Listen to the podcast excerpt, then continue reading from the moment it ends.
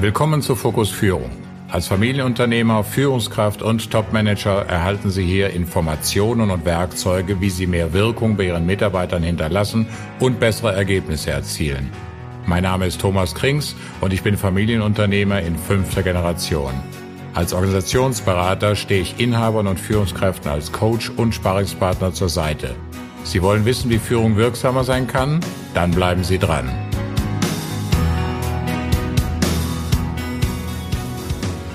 Nach dem Fall der Mauer hatte ich mich dazu entschieden, in Thüringen ein Unternehmen, das dem Untergang geweiht war, zum Teil zu übernehmen.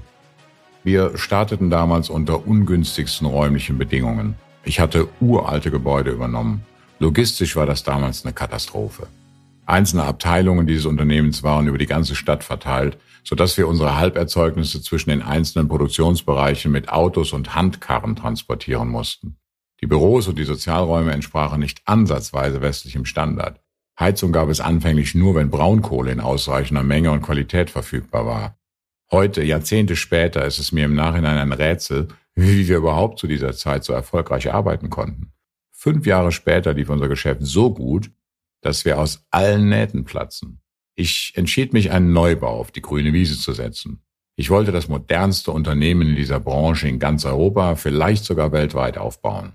Modern hieß, logistisch perfekt geplant, IT auf dem neuesten Stand der Technik, ausreichend Raum für weiteres Wachstum, zeitgemäße Abwassertechnik und Absauganlagen mit hocheffizienten Wärmerückgewinnungssystemen. Am wichtigsten war mir aber die Arbeitsbedingungen für meine Mitarbeiter.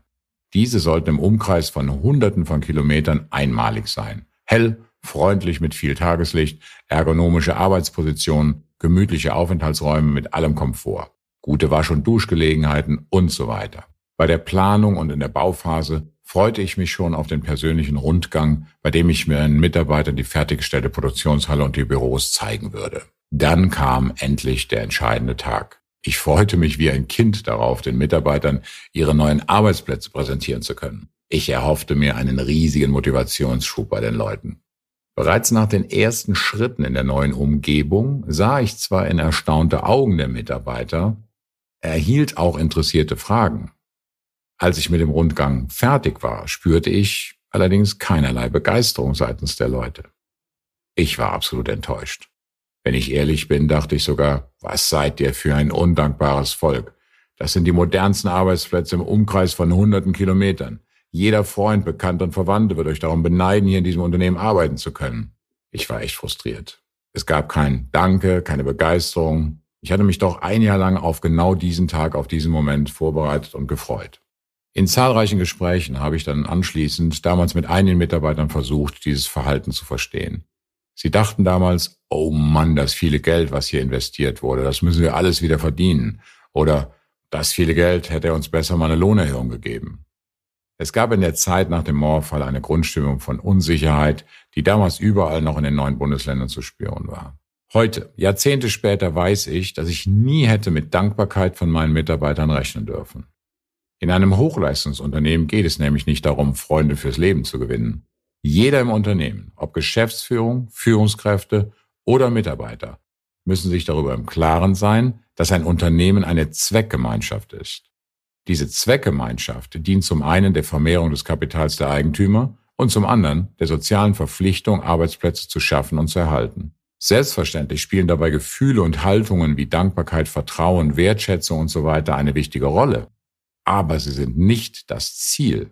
Was Führungskräfte von ihren Mitarbeitern erwarten können, ist die Bereitschaft, Hochleistung zu bringen. Das können sie nur in dem Maß, wie die Führungskraft auch die entsprechenden Rahmenbedingungen gestaltet. Je mehr Hochleistung vom Mitarbeiter gefordert wird, desto besser müssen die Rahmenbedingungen sein. Dann sind sie quitt. Es gibt anschließend keine weiteren gegenseitigen Forderungen oder Erwartungen mehr. Was meine ich mit Rahmenbedingungen? Moderne, funktionierende Arbeitsmittel, leistungsrechte Bezahlung und vor allem gute Führung.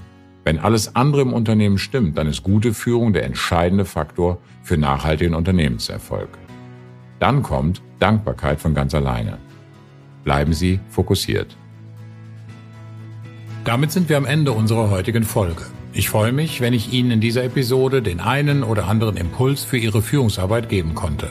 Und damit Sie den nächsten nicht verpassen, lade ich Sie ein, den Fokus Führung Podcast in Ihrer Handy-App zu abonnieren. So ist die nächste Folge sofort nach Erscheinen auf Ihrem Telefon. Und wissen Sie, wie Sie mir eine Freude machen können? Mit Ihrem Feedback. Geben Sie anderen die Möglichkeit zu erfahren, was Sie an diesem Podcast schätzen und damit auch mir. Nutzen Sie als Apple-Nutzer den iTunes Store für Ihre Bewertung oder den Link zu meinem Proven Expert Profil in den Show Notes. Bis nächste Woche. Ihr Thomas Krings.